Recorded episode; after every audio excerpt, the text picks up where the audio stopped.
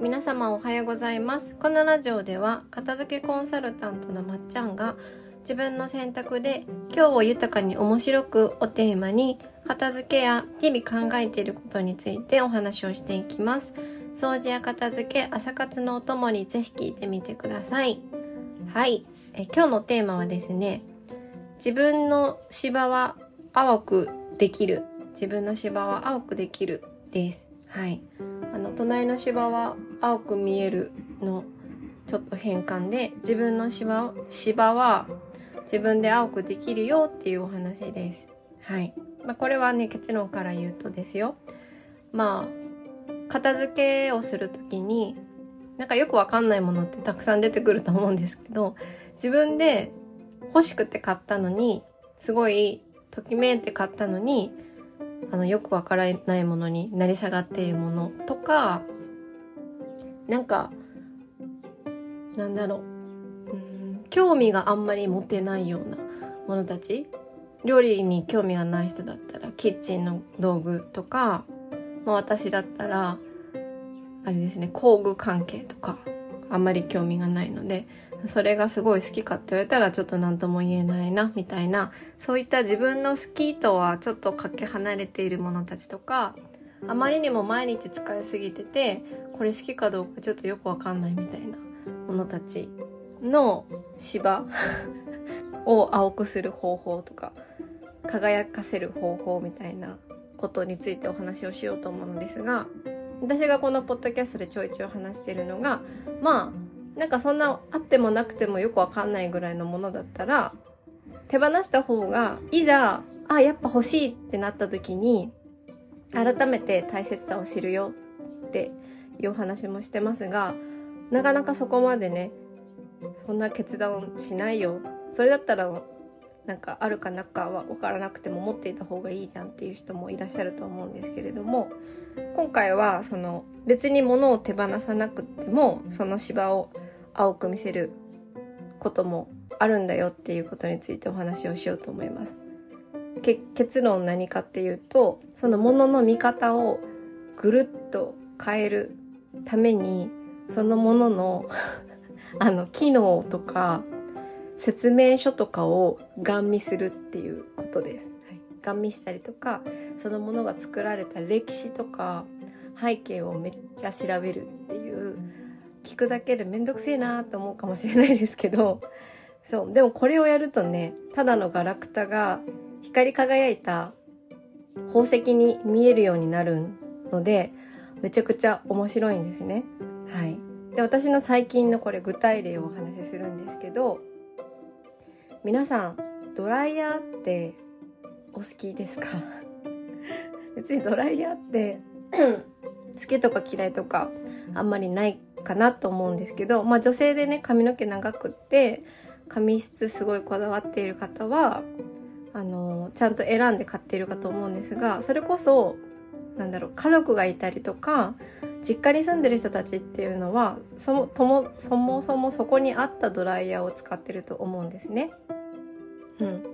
で私も最近は今自分が使ってるドライヤーに関して感情が無だったんですよ。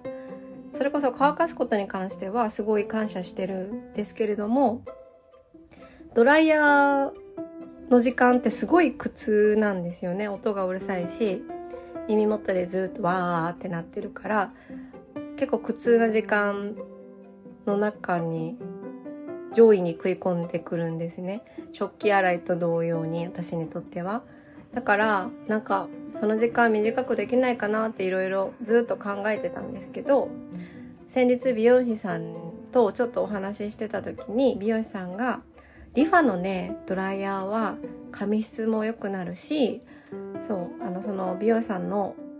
担当のお客さんの髪質もすごい変わったからおすすめだよっておっしゃってたんですね。そう。で、早く乾くよって言ってたから、あ、ちょっとリファのドライヤー欲しいなと思ってた時期があったんです。で、値段めちゃくちゃ高いんですよ。あやつは4万円超えるんですね。そう。なんかダイソー並みの高さだなと思いながら。でも、それぐらいの機能があるものだったら、ドライヤーって毎日使うから、まあ出してもいいのかなと思いながら、百貨店に行った時に試せる場所があったんですね。であラッキーと思ってそのリファのドライヤーの機能とかあの重さとかいろいろ店員さんとお話ししながらあの試してたんですけれどもあの冷風冷風と温風を切り替えてくれるよとか、まあ、なんかいろいろ試してその場では私はちょっと違いはよく分からなかったんですが、まあ、リファのドライヤーいいなってなったんですよ。そうそれでその後たまたま実家に帰った時に実家のドライヤーと私が今個人的に持ってるドライヤーって似てるんですけど実家のドライヤーのノズルが取ってあったんですね。であのノズル取れてるやんと思ってノズルつけて乾かせたら私の母が「ノズルって乾かす時取った方がいいらしいよ」って言われてこのポッドキャスト聞いてる人にとってはもしかしたらあのそうだよって思われてるかもしれないんですけど私この30年間ノズルって髪の毛乾かす時につけるものだと思ってたんですよ。そう。でノズルを取ったらその私が持っている実家にあるのと同じドライヤーパナソニックパナソニックかな。ドライヤーノズルを取ると見た目ダイソンみたいになるんですよねちょっと、まあ、ちょっと大げさに言いましたけど。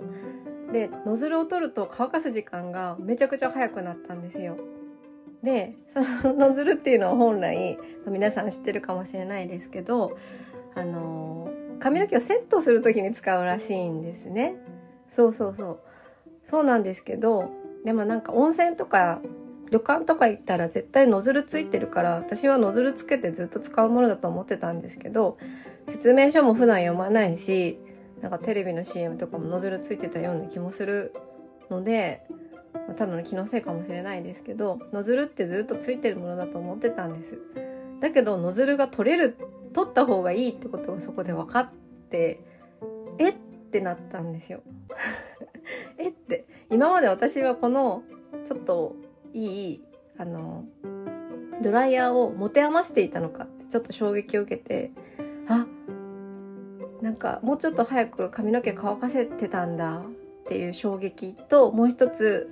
あのその実は私が持っていたドライヤーも冷風と温風を自動でこう切り替えてくれるモードがあるっていうこともその日に知ったんですね。なんでかっていうと、あの、ノズルの衝撃を受けて、私はこのドライヤーをちゃんと使えてないんじゃないかなと思って、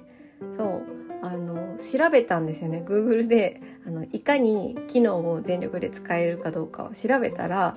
その冷風と温風を切り替えるモードがリファのドライヤーのようについているってことに気づいて、